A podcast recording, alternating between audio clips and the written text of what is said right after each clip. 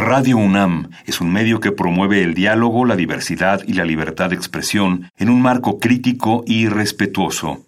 Los comentarios expresados a lo largo de su programación reflejan la opinión de quien los emite, mas no de la radiodifusora.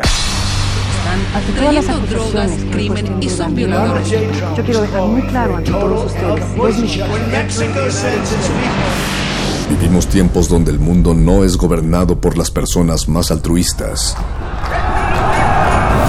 Donde los muros estorban a la igualdad. A la sexualidad. A la creatividad. ¿Está en tus planes llegar al altar nuevamente? Donde se habla sin pensar y se admira sin saber. Vivimos los mismos tiempos que están viendo a la comunicación renovarse, al arte reinventarse, a la libertad superar sus límites. Nos hacen creer que lo mejor es triunfar en la vida. Donde el conocimiento y la denuncia están al alcance de nuestros ojos. De nuestros oídos.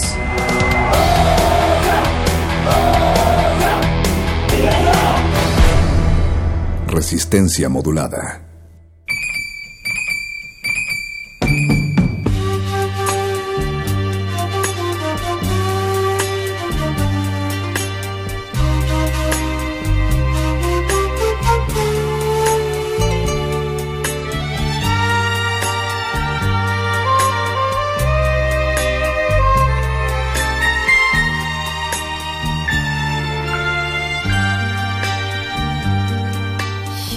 でいた。朝に弔いの雪が降る。はぐれ犬の遠吠え。下駄の音きしむ。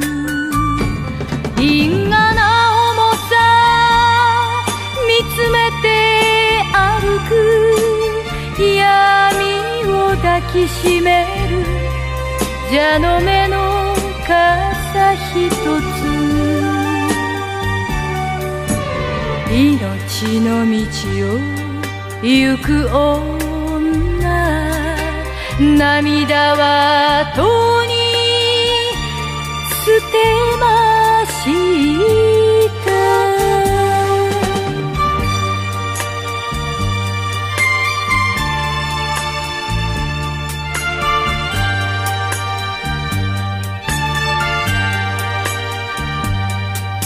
振り向いた川に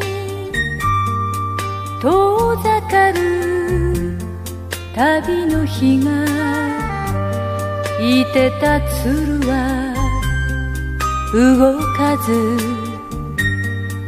泣いた雨と風冷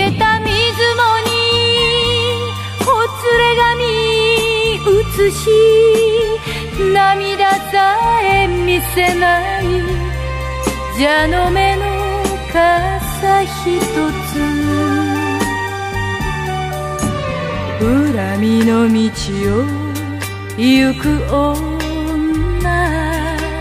心は遠に捨てましい。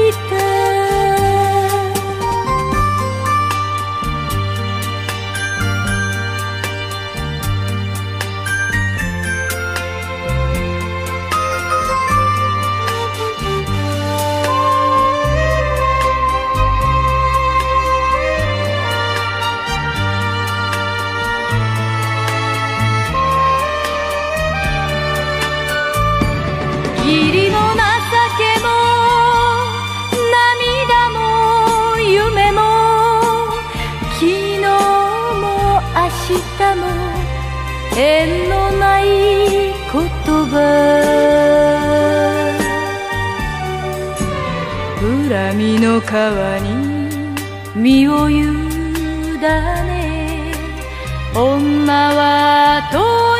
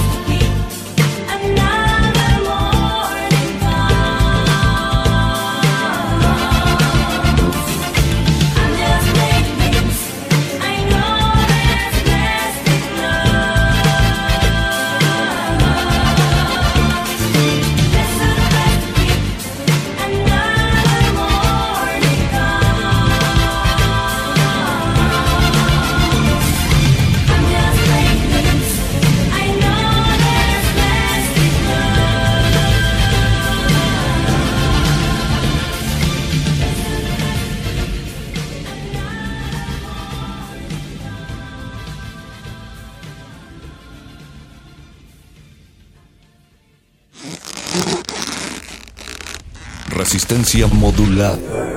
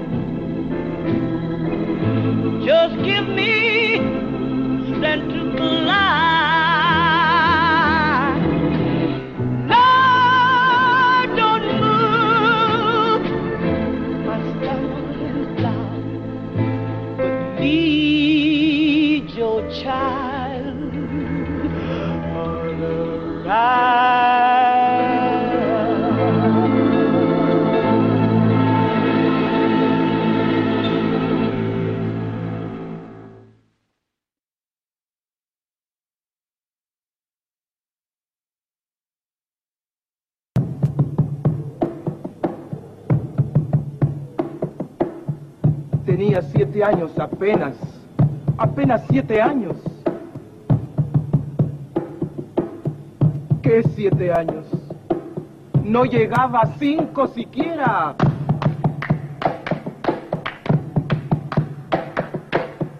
De pronto unas voces en la calle me gritaron, negra. ¡Negra! ¡Negra! ¡Negra! ¡Negra! ¡Negra! ¡Negra! ¡Negra! ¿Soy acaso negra? Me dije. Sí. ¿Qué cosa es ser negra? ¡Negra! Yo no sabía la triste verdad que aquello escondía. ¡Negra! Y me sentí negra. ¡Negra! Como ellos decían. ¡Negra! Y retrocedí. ¡Negra! Como ellos querían. ¡Negra! Yo di mis cabellos y mis labios gruesos y miré apenada mi carne tostada y retrocedí. ¡Negra! Y retrocedí negra, negra, negra, negra, negra, negra, negra, negra, negra, negra, negra, negra, negra, negra. Y pasaba el tiempo y siempre amargada, Seguía llevando a mi espalda mi pesada carga. ¿Y cómo pesaba?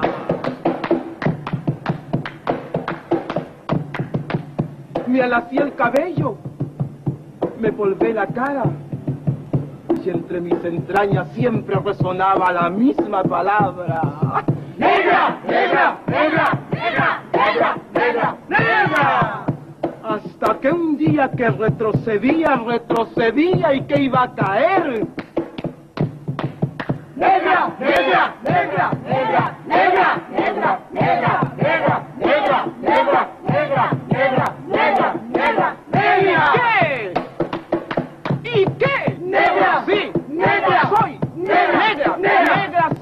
negra, sí, negra, soy, negra, negra, negra, soy. Yo y en adelante no quiero laciar mi cabello. No quiero. Y voy a reírme de aquellos que por evitar, según ellos, que por evitarnos algún sinsabor llaman a los negros gente de color. ¿Y de qué color? Negro. ¿Y qué lindo suena? Negro. ¿Y qué ritmo tiene? Negro, negro, negro, negro, negro, negro, negro, negro.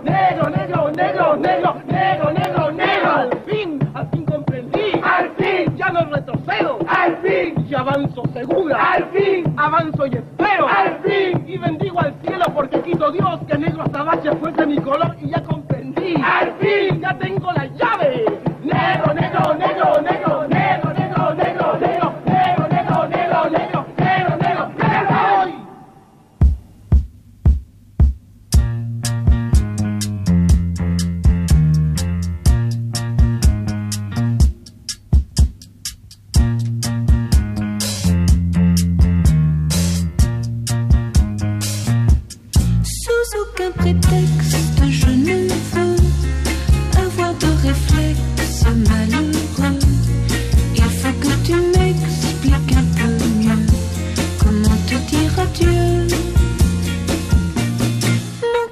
silex vit peu prend feu.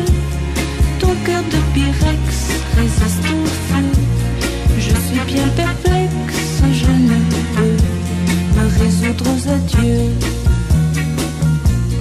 Je sais bien qu'un ex,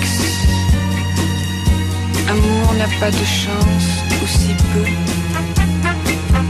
Mais pour moi, une explication vaudrait mieux.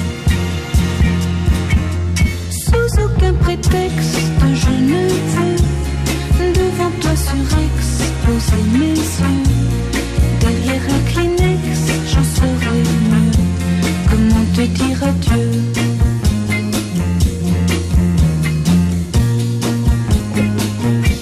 Comment te dire adieu?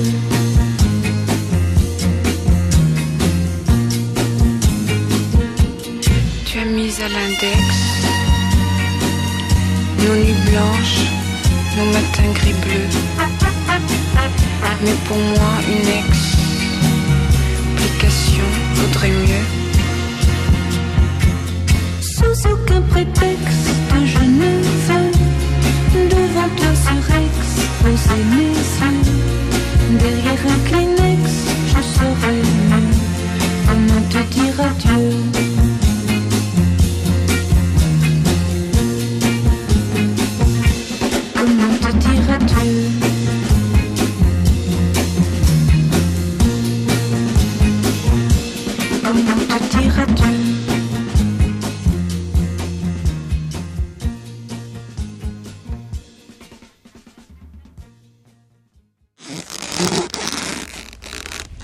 Resistencia modulada. Y yo ya me voy a morir a los desiertos,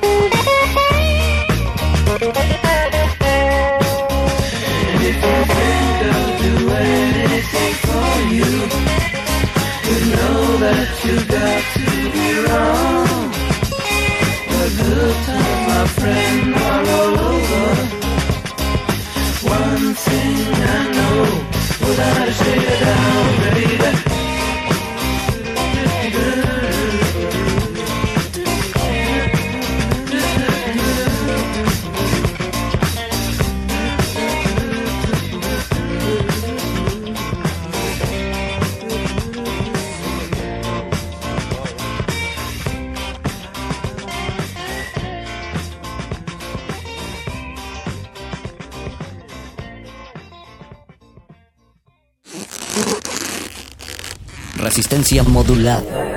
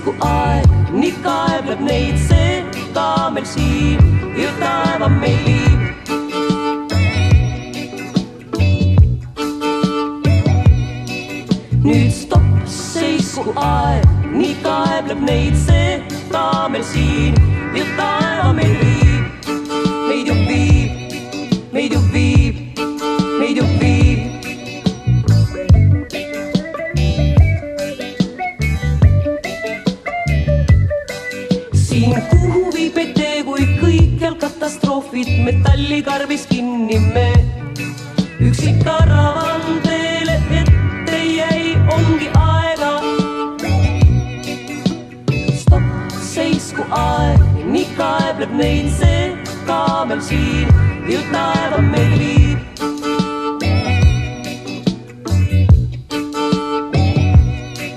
nüüd stopp, seisku aeg, nii kaebleb neid see kaamel siin, ilg taeva meid viib, meid ju viib, meid ju viib, meid ju viib. stopp, seisku aeg, nii kaebleb neid see kaamel siin ju taeva meid viib.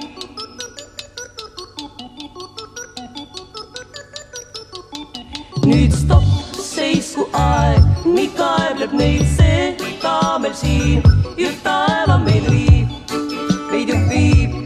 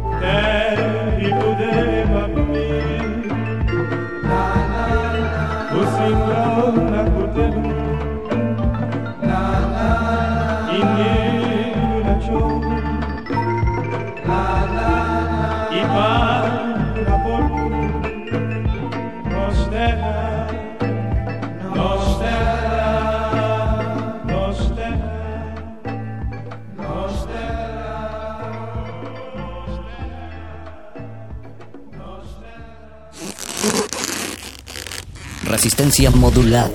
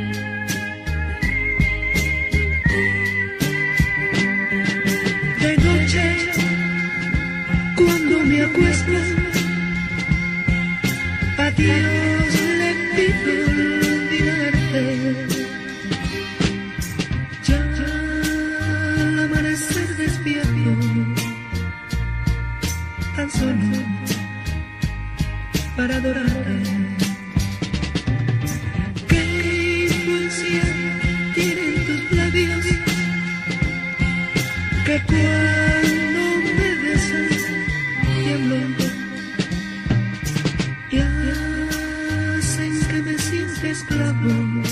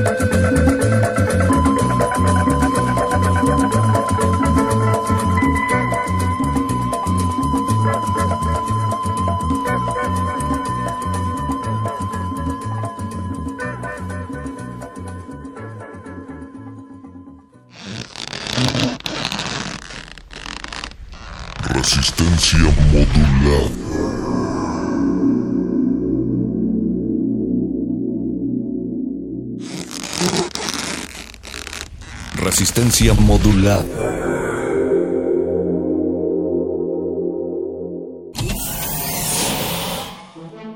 Toma un lugar.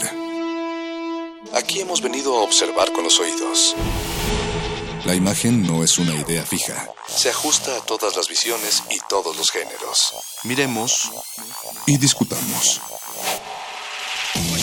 De retinas. Un horizonte sonoro para vivir el cine.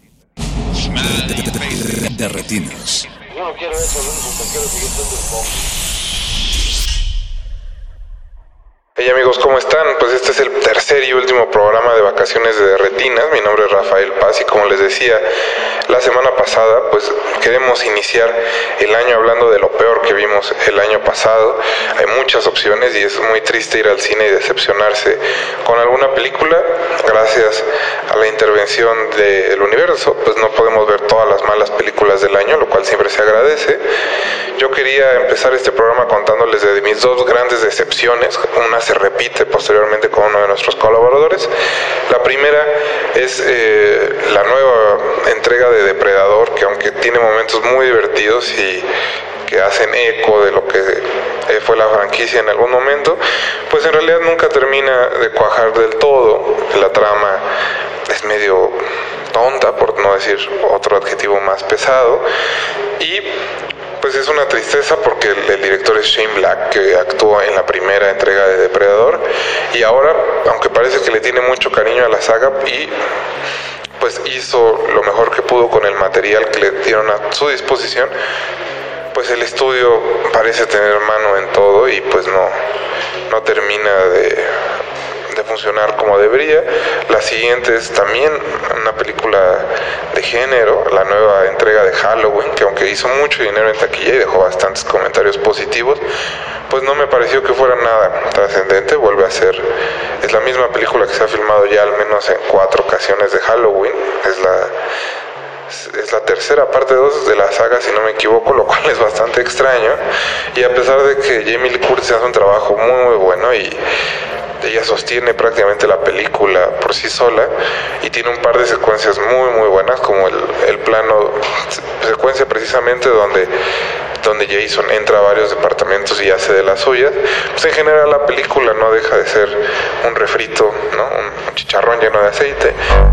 Tu mamá no me quiere, dice que soy un vago, dice que soy un pelado,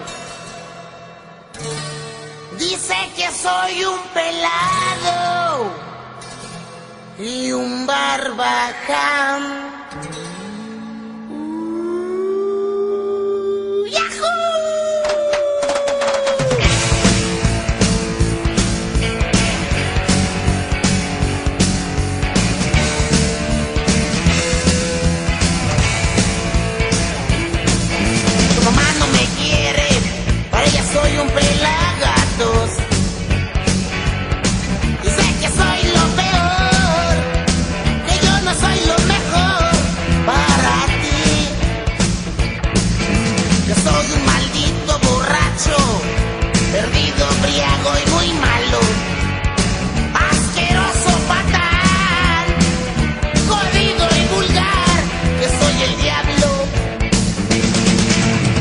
Buenas noches, amigos de, Retinas.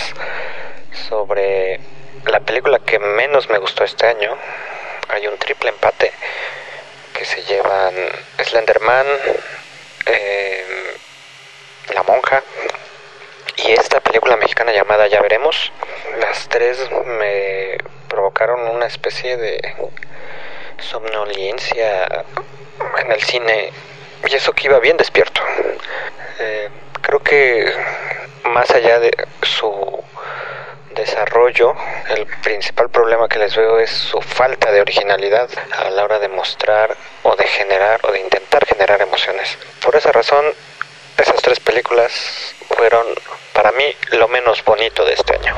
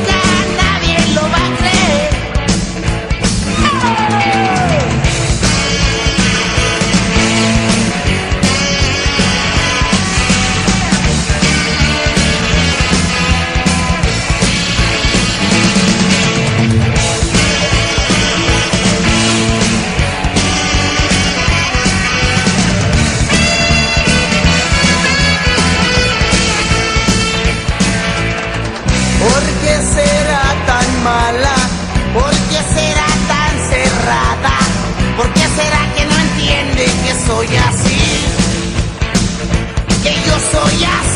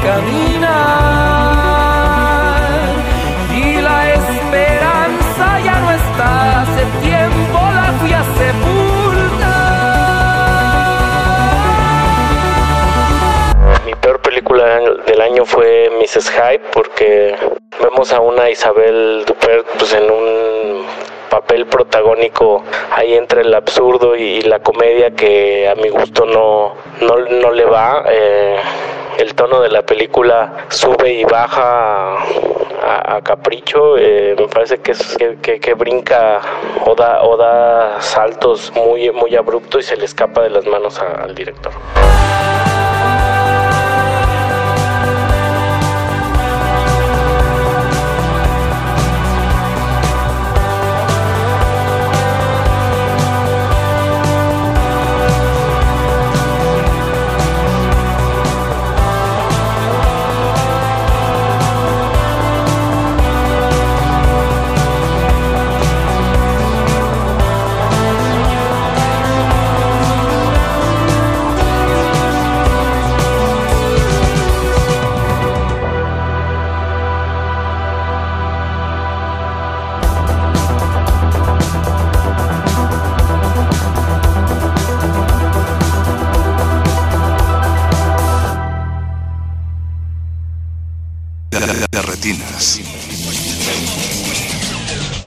Amigos? Aquí Jorge Negrete de nuevo.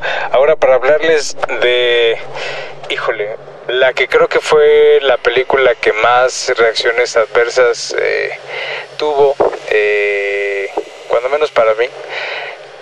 También fue una película que vi en el Festival de, de Cannes, estuve en el Festival de Morelia, muchos, este, mu- muchos espectadores ya tuvieron oportunidad de verla. Estuve en lo mejor del Festival de Cine de Morelia, que, bueno, no, no necesariamente trae lo mejor.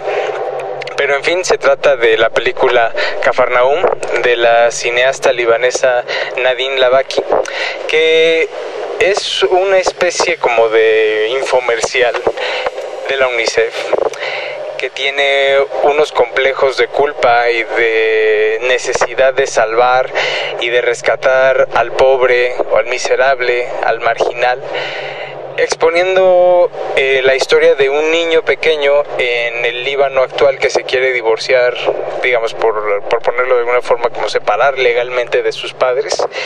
Eh, y esto a través de un proceso legal que es llevado por una abogada que interpreta a la misma cineasta. Entonces, para que vean que el narcisismo pues estaba a la orden del día.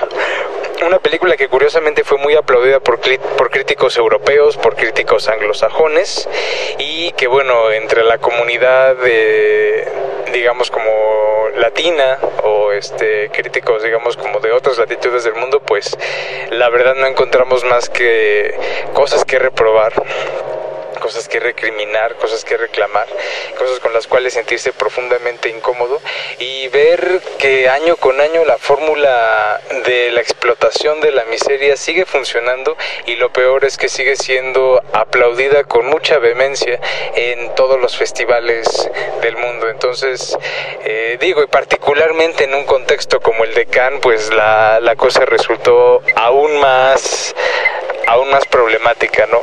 Dado que en la sala estábamos viendo una, una tremenda miseria, mientras afuera se, se daban los baños con Moet y las fiestas eh, lujosas y carísimas. Entonces, sin duda, Cafarnaum fue la experiencia más pues más desagradable que tuve en una sala de cine este 2018.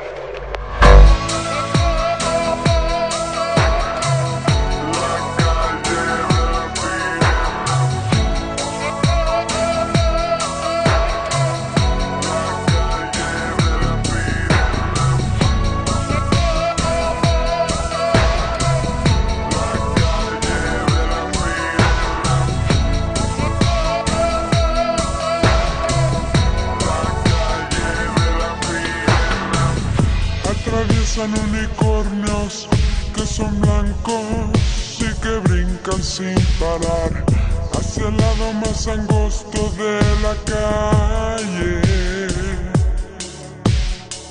Si te fijas bien arriba del letrero de zapatos hallarás unas hadas trabajando en un vestido azul.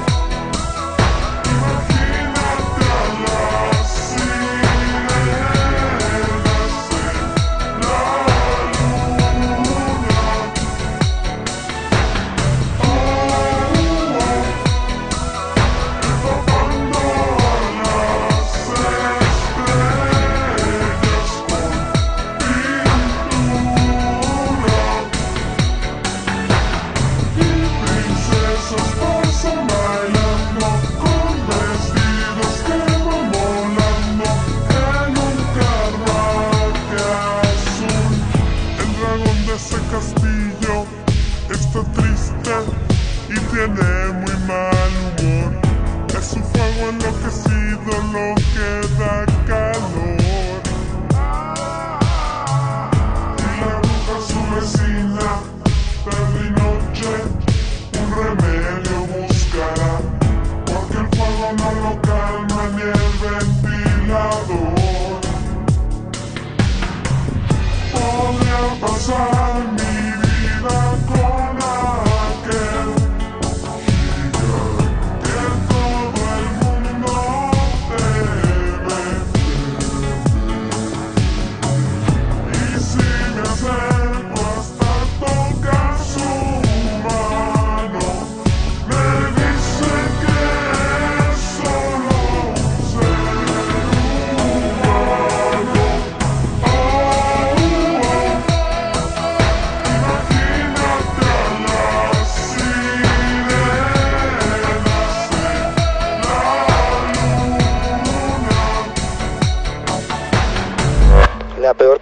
del año para mí es Ibiza, Ibiza. De, mm, realmente no sé quién es el director, pero la pueden encontrar en Netflix. Les recomiendo que no la vean. Eh, y creo que ni siquiera un gran fan de la música electrónica podría gustarles. Es algo que no entendí por qué existe, pero ok.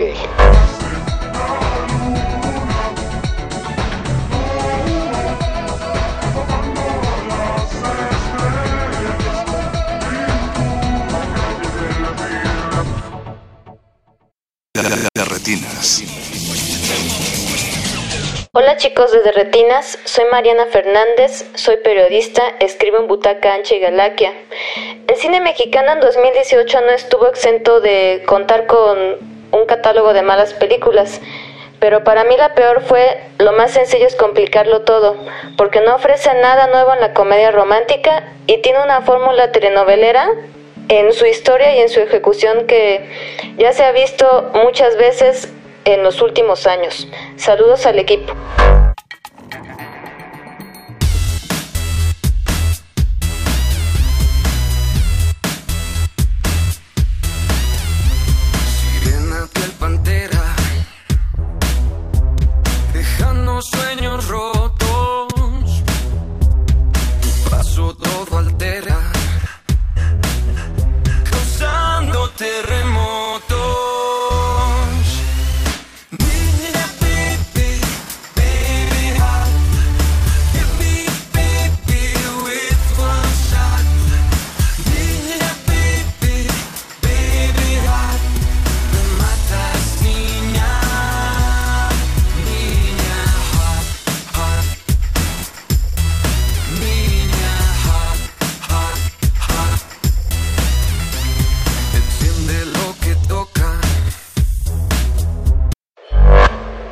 Llamo Esther Bernal y uno de los peores títulos que vi este año es sin duda alguna Mi Pequeño Gran Hombre, un, remake de la película argentina Corazón de León y de la francesa igual con esta temática. La película protagonizada por Jorge Salinas como el enano y Fernanda Castillo pues tiene, tiene bastantes problemas, las bromas no caen a tiempo, lo que hace que la película eh, no, no funcione, aunque pues seguramente tendrá un, excelente impacto en cartelera al ser una comedia pues muy digerible. Mujer, ojos de fuego, un par de labios moca, que siempre dicen luego.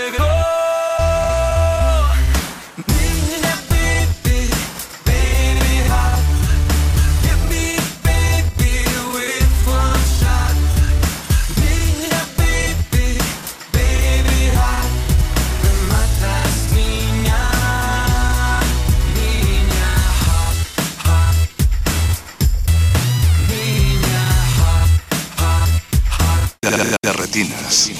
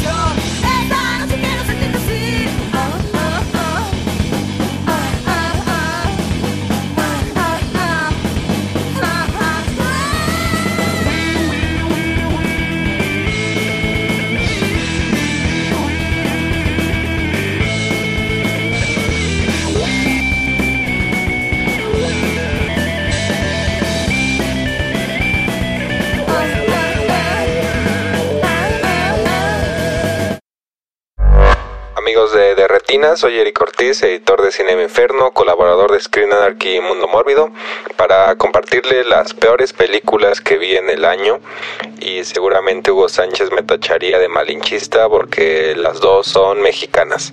La primera es Todo lo demás, eh, una película contemplativa de arte entre comillas, donde 90 minutos parecen 90 horas porque solo vemos a Adriana Barraza haciendo de director general de Reconoce MX, colaborador en Cinemanet y columnista en Tomatazos. Mm, cuando me refiero a la peor película del año, la verdad es que hay varias opciones, pero yo creo que me inclinaría definitivamente por Han Solo, una historia de Star Wars.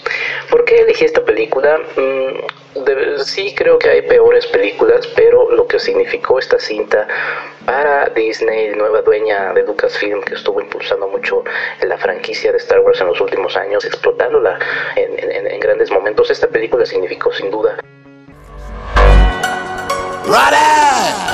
Ah, ah, ah, fuck niggas don't know what it's for. Ah, God. Niggas say we make drill music. Stupid nigga, we don't do it that. We just spit the shit that we live, nigga. Bow, bow, yeah, we do it that. Hop out, then we shoot that. Quendo go spin it, coupe back. Blue steel, that new Mac. Tell him grab a 40, go use that.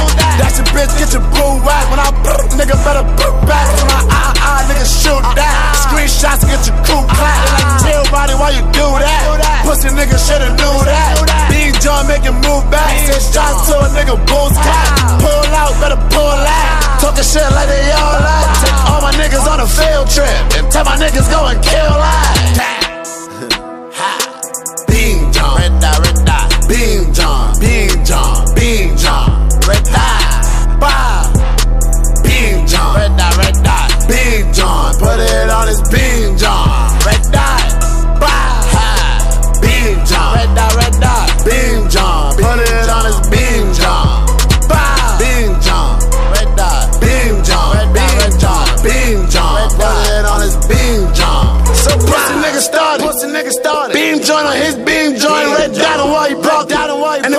Come, put that beam joint in the back seat and park it. Back seat and If you tell my niggas take the keys out, 50 shot the sergeant. Fuck the police, I got a bail lease Me llamo Mariana Dianela Torres y la película que menos me gustó este año definitivamente fue Human Space Time and Human de Kim Ki-duk. Creo que es un, un gran problema que existan películas como esa, no solo porque desde la primera secuencia hasta el final la odié y es algo que no me pasaba hace mucho con una película de que literal salí molesta. Creo que el problema está en que a pesar de que busca generar asco, eh, existen muchas fallas de construcción poco verosímil que resultan molestas y no solo por la misoginia que implica, sino por el tratamiento de los temas que la misma película pretende criticar. Es bastante desagradable y la moralidad que esta película pretende reflexionar no funciona, llega al desagrado, eh, hay un problema de congruencia con el discurso y es bastante ofensiva, creo, para cualquier espectador.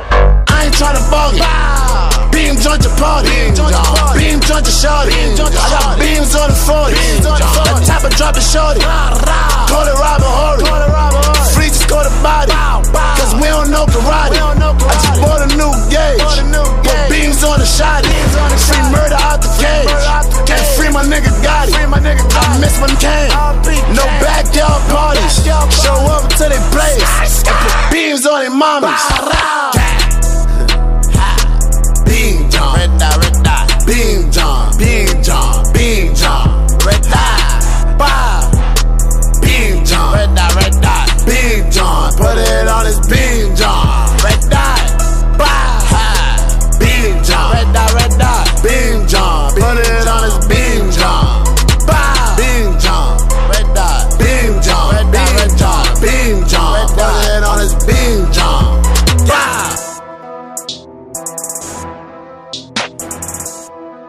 De, retinas.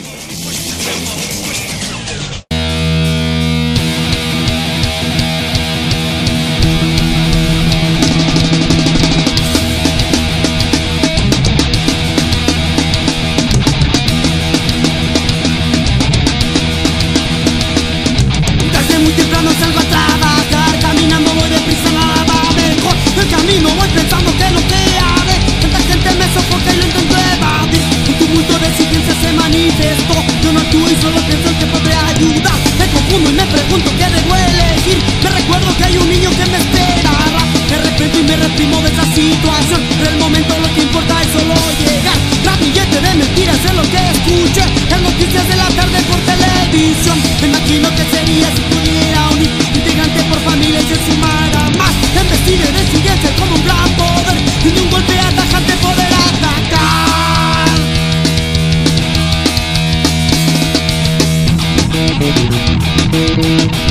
Desde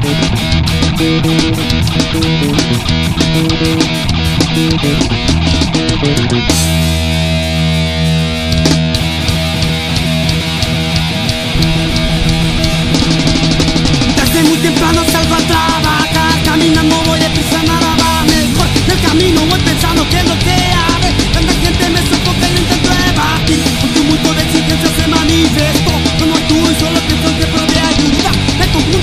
con cara buena,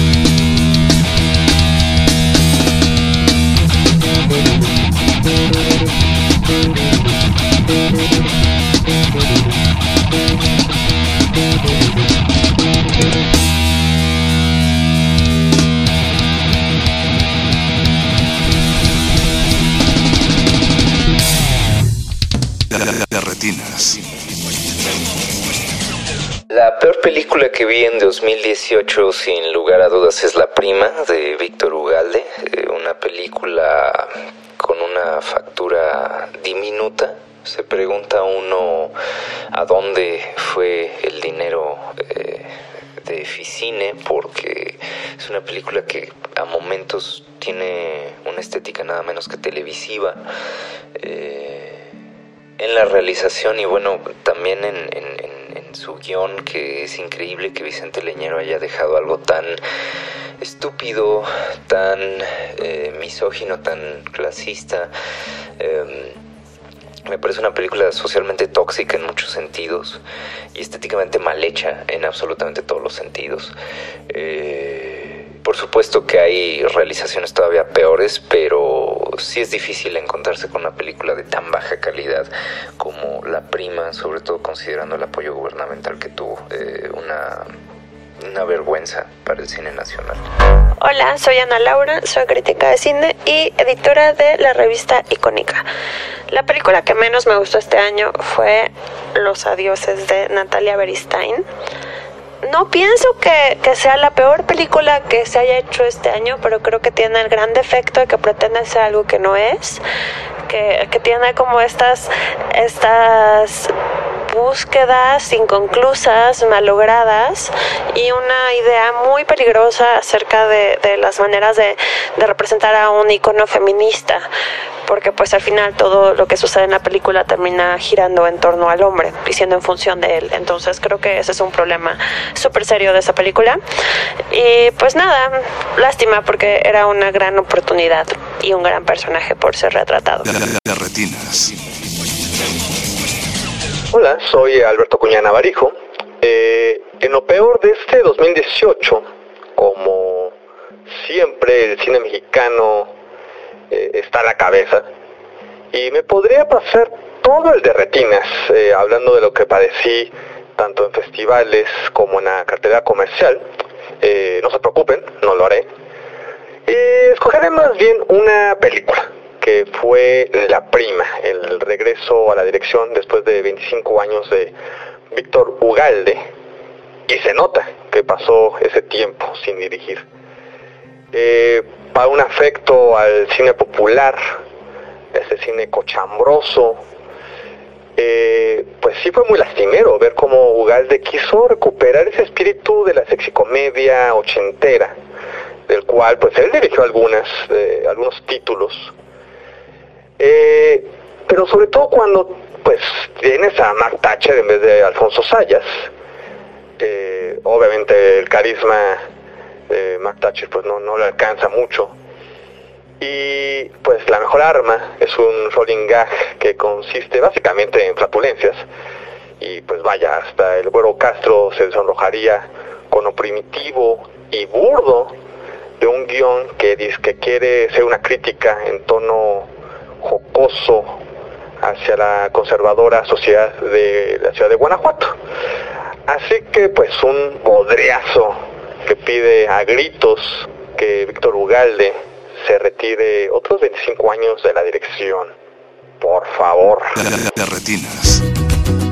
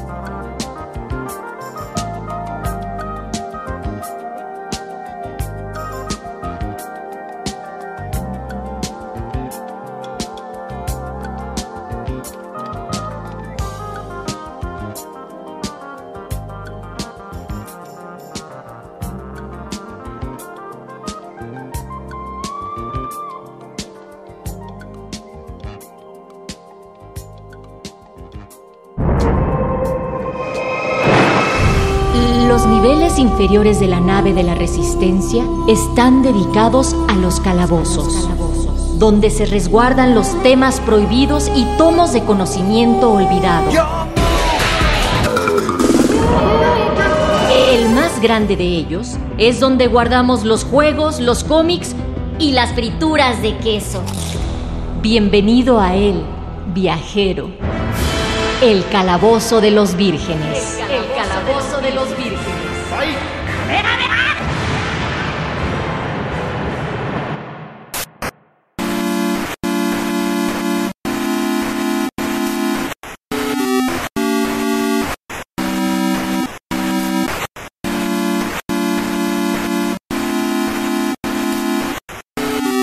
Bienvenidos a su calabozo y qué, qué extraño que nos estén escuchando, pero qué bueno que nos estén escuchando, porque si las cuentas no me fallan, nos están oyendo o probablemente nos estarán escuchando en vísperas de Año Nuevo.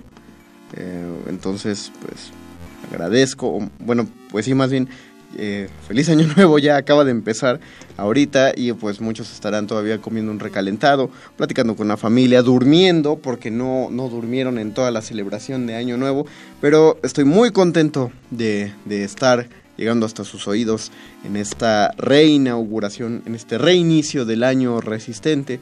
Ya estamos en 2019. Bueno, en el momento que estoy diciendo esto no estamos en 2019 porque esto es un programa grabado, obviamente, no tienen por qué escribir a Radio UNAM y quejarse diciendo que por qué hacen trabajar al mago conde en primero de enero, no lo estoy haciendo, estamos completamente grabados como el resto de la resistencia, pero cargando pilas para, para ya llegar con ustedes la próxima semana de nuevo en vivo. Y pues justamente para, eh, para aprovechar o pensando que muchos de ustedes están todavía pues descansando, dormidos, que hay pocos que podrían estar escuchando este programa, es que nos vamos a llevar muy relajado este, este episodio.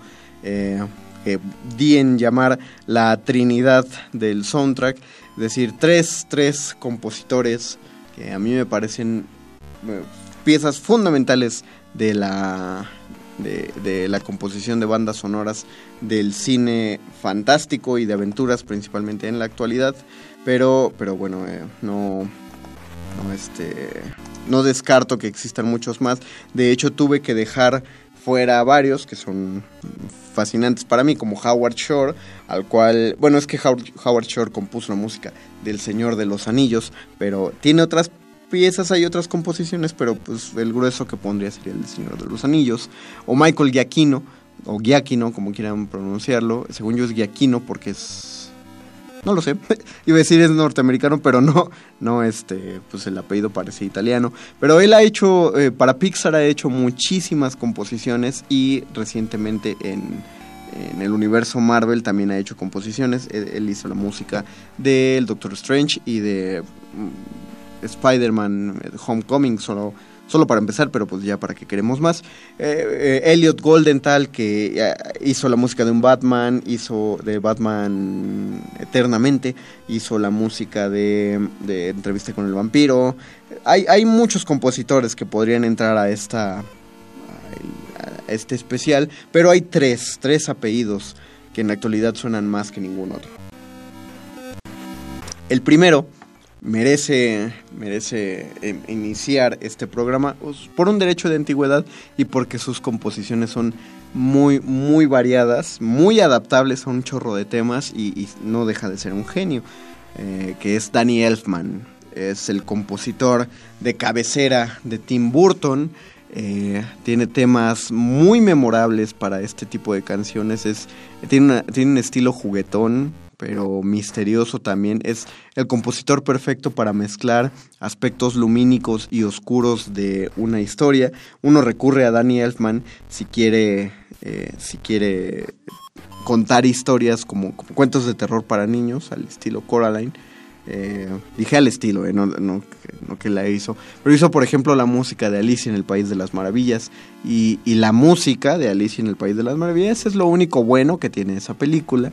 Eh, hizo, eh, eh, hizo el tema del Batman original que retomó para hacer la música del Batman en la Liga de la Justicia recientemente, hizo la música del joven Manos de Tijera, hizo la música de Charlie y la fábrica de chocolates, hizo la música de Hombres de Negro, es el compositor del tema principal de Los Simpson, entonces pues vale, es, es un autor, un compositor que merece todo el respeto del Calabozo de los Vírgenes y de, y de esta estación Radio UNAM. Así que nuestro primer bloque musical sería un bloque choncho, eh, de una vez anticipo, de, de la música de Danny Elfman, eh, de unos ejemplos de música de Danny Elfman, eh, que pues pues, creo que son reconocibles para todos. Bueno, vamos a escuchar, creo yo, el primero de ellos que eh, deberíamos, eh, al que deberíamos recurrir. Vamos a poner el tema principal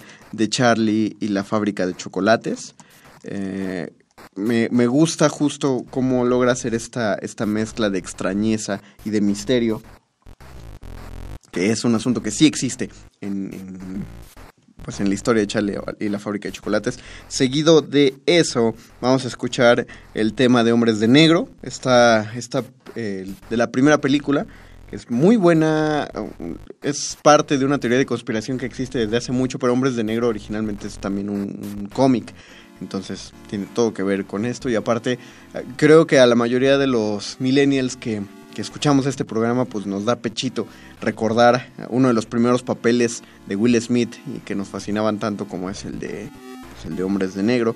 Lo siguiente que vamos a escuchar de Danny Elfman va a ser, eh, iba a decir el tema de Los Simpson, pero el tema de Los Simpson de la película lo hizo otro compositor que también entra en este programa. Ahí les dejo la pista para ver quién logra anticiparlo. Pero no, no, no. Creo que en, tercer lugar deberíamos escuchar el tema de la Liga de la Justicia, de lo más reciente que ha hecho eh, Danny Elfman. Y pues para terminar vamos a, a dejar este uno de sus clásicos que será el joven Manos de Tijera o Edward Scissorhands. Eh, si les gusta ser más puristas, el nombre va a ser de lo. Con eso va a cerrar. ¿Por qué no puse Batman? Pues porque ya, ya puse la Liga de la Justicia y, y justo lo que quiero hablar es esta, esta amplitud de composiciones que nos puede dar el señor Elfman. Entonces ese será nuestro primer bloque musical. Cualquier comentario, duda, aclaración o recriminación, estamos en Facebook como Resistencia Modulada o en Twitter como arroba R Modulada. Este es el bloque Dani Elfman de esta trinidad de compositores. Regresamos al Calabozo de los Vírgenes, todo lo divertido va acá.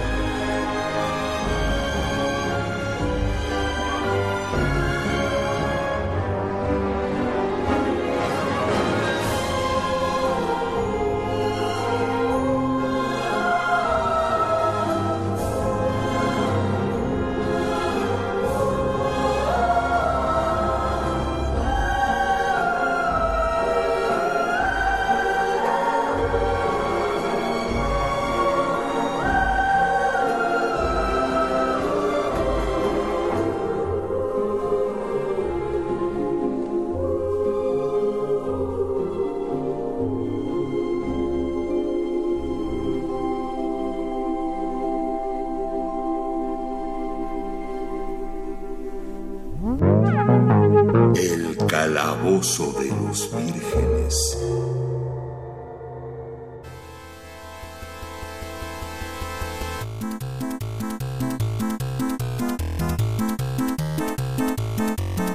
Regresamos al calabozo de los vírgenes, todo lo divertido acá. Acabamos de escuchar un bloque musical de piezas del compositor Danny Elfman. Primero fue el tema de Charlie y la fábrica de chocolates, luego vino el tema de Hombres de Negro. Eh, al final, el más, re- digo, el- en tercer lugar, el más reciente, uno de los más recientes, que es el tema de la Liga de la Justicia. Y cerramos con uno de sus clásicos, eh, Edward Scissorhands, conocido en México como el joven Manos de Tijera. Para nuestro segundo bloque, nuestro segundo compositor de esta trinidad de, de compositores de soundtrack es nada más y nada menos que Hans Zimmer. Eh, Hans Zimmer ha ganado mucha fuerza en la última década. Para muchos es muy repetitivo y lo es, efectivamente. Muchas de las composiciones se parecen, tienen un mismo estilo y de hecho, ahorita que lo escuchemos van a notar que sí tienen, tienen todo de parecido estas piezas musicales, pero pero de todas formas no, no deja de ser, no deja de darle un carácter particular a cada, a cada pieza musical. Eh, sobre todo porque es buenísimo para hacer buenas piezas de acción. Entonces, pues lo primero que vamos a escuchar de Hans Zimmer en este bloque que le toca a él es el tema de Jack Sparrow, que muchos lo van a ubicar como el tema de Piratas del Caribe, porque es- se, se le parece. eh, la cosa es que en el primer, el primer soundtrack de Piratas del Caribe lo compuso junto con Klaus Badelt. Y si ustedes lo compran, eh, es como toda una suite completa las, las piezas. Eh, no se hicieron para escenas especiales. A partir del Cofre de la Muerte, de la segunda película, Hans Zimmer empieza a hacer leitmotivs, ya los separa. Tiene un tema para Davy Jones, tiene un tema para Jack Sparrow y tiene un tema para para eh, incluso para el Kraken. De hecho, me hubiera encantado que escucháramos más la de Davy Jones. Pero no, necesitamos, necesitamos dejarlo en Jack Sparrow porque Davy Jones ya sonó en este programa eh, en algún momento. Entonces, primero va a sonar Jack Sparrow. Después, una de las composiciones más recientes de, de Hans Zimmer, que es Aquamarine. Esa es una pieza que hizo para la película Dunkirk, eh, una de las películas con las que trabaja con Christopher Nolan que de hecho Nolan ya agarró a Hans Zimmer como un compositor recurrente. Y, y tiene toda la razón, es, eh, es un muy buen compositor y que, que le puede dar todo el tono de emoción. Van a ver que Aquamarine es, se parece a muchos, a muchas de las piezas que, que, que ya se han escuchado de, de Zimmer. La tercera pieza de Zimmer que vamos a escuchar es... No, dejémosla más tranquila para, para el final. Entonces vamos a escuchar algo de Kung Fu Panda, el tema de Kung Fu Panda, eh, que es totalmente acción, es totalmente mezcla de piezas, pero Zimmer lo hace muy bien. Y para cerrar es cuando ya vamos a meter el tema del tiempo de la película Inception. Eh, eso, eso resume mucho lo que hace Hans Zimmer. Entonces estas cuatro piezas van para este bloque musical. Eh, nosotros regresamos. El primer bloque fue de Danny Elfman, el segundo es de Hans Zimmer y seguramente ya intuyen quién será el compositor del tercer bloque, pero pues mientras tanto nosotros los dejamos con la música. Esto es el Calabozo de los Vírgenes. Todo lo divertido va acá.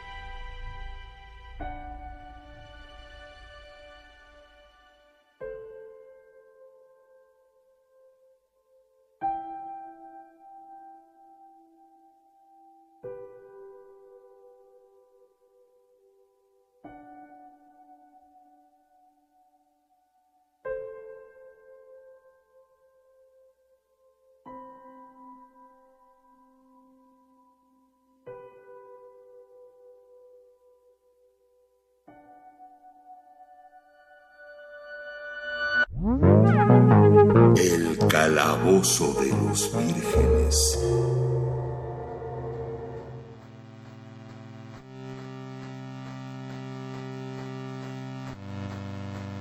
Escuchamos del compositor Hans Zimmer el tema de Jack Sparrow, la pieza Aquamarine para el soundtrack de Dunkirk, el tema principal del héroe de la película Kung Fu Panda y la canción Tiempo de la película Inception. Esto eh, para demostrar, elegí cuatro piezas muy, muy amplias que demuestran el rango que abarca Hans Zimmer, que de pronto sí es repetitivo, sí se rehúsa a sí mismo en las partituras, pero eso no le quita que siga siendo un excelente compositor de fantasía y de acción. Pues el primer bloque fue de Danny Elfman, el segundo de Hans Zimmer, este tercer bloque evidentemente de la trinidad de compositores de soundtracks, tenía que ser para John Williams. Eh, John Williams es el maestro, el papu de papus, el maestro de maestros. Creo que solo está a la par de compositores, a, a la par de él están más bien compositores como Ennio Morricone, eh, Nino Rota, ya nombres enormes de la composición de soundtracks. Pero el problema con Morricone y con Rota es que no se empezaron a meter más en, en cine más comercial. Y si es un problema ahí, eh, John Williams sí lo hizo. Independientemente de lo que opine de él, se metió a este cine comercial y lo hizo excelentemente bien. Eh, a mi parecer es, es de lo mejor que le ha podido pasar a, muchas películas que logran su identidad justo a base de la música y de hecho por eso los, los temas, el primer tema que vamos a escuchar de John Williams es justamente el tema de la Guerra de las Galaxias. Me hubiera gustado elegir cualquier otra pieza de los soundtracks de la Guerra de las Galaxias. Hay muchísimas que me encantan y de hecho hay muchísimas que me gustan más que el tema principal.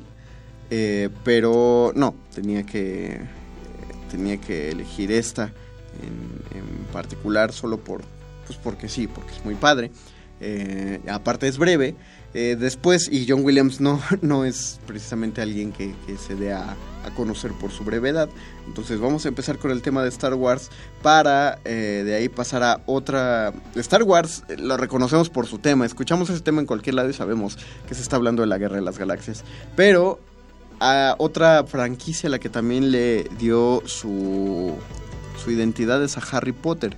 También John Williams hizo las piezas de Harry Potter, entonces vamos a, a escuchar el tema principal, eh, que de hecho se llama el tema de Hedwig, o Hedwig, si así lo quieren eh, proponer.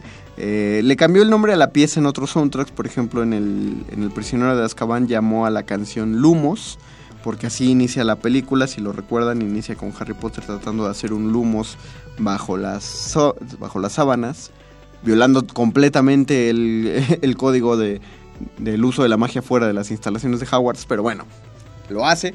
Eh, pero el, tema también lo escuchamos y reconocemos que es el, el maravilloso señor Williams en acción. Y de hecho, eh, de hecho me quiero quedar. En este, en este preciso momento que me están escuchando, estoy, estoy pensando en hacer un cambio total en la escaleta. Eh, tenía otras cosas que, que, que, mostrar, pero no, creo que de ahí voy a agarrar justamente dos, dos temas, más, piezas muy, muy eh, representativas del estilo de Williams y del y de lo que puede hacer para las películas. Eh, por ejemplo, el ya que mencioné, lo pensé todo porque mencioné el tercer soundtrack de Harry Potter y ahí tiene unas piezas musicales eh, francamente excepcionales. Entonces, una de ellas, una de ellas será Saving Buckbeak, que es este, no, Forward Time Past, que es la canción de Regresar el Tiempo. Es buenísima porque justo incluye, hace algo con la música, eh, con la composición para sentir que estamos eh, regresando en el tiempo y quien quien ubica la, la película de, y la historia del prisionero de Azkaban sabe que un viaje en el tiempo es fundamental para, pues, para toda la historia. Y la cuarta pieza que vamos a escuchar también debería ser algo... Eh, quiero, quiero regresar a algo de Star Wars. Una pieza que no pudo sonar completa. Eh, en algún momento que pusimos algo de, de, de John Williams, de Star Wars en general, eh, que es la pieza final, el cierre.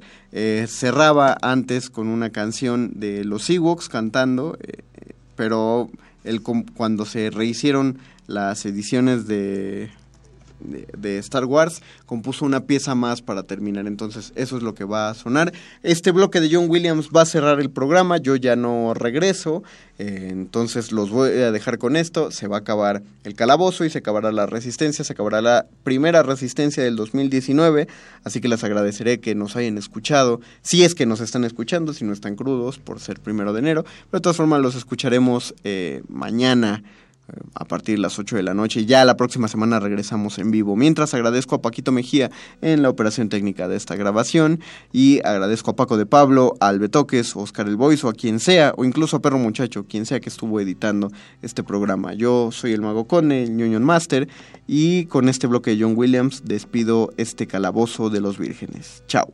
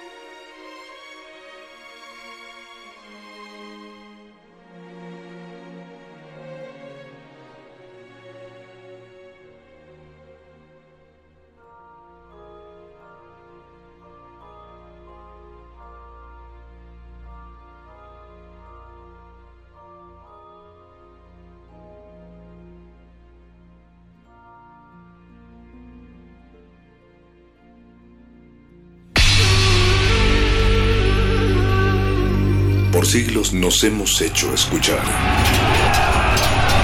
Nacimos como parte de esa inmensa mayoría. Hablar, Escuchar, debatir, proponer, cuestionar. está en nuestra naturaleza. Seamos instrumentos de conciencia de nuestro pueblo. Usamos el sonido porque atraviesa obstáculos. Muros, fronteras. Nosotros somos la resistencia.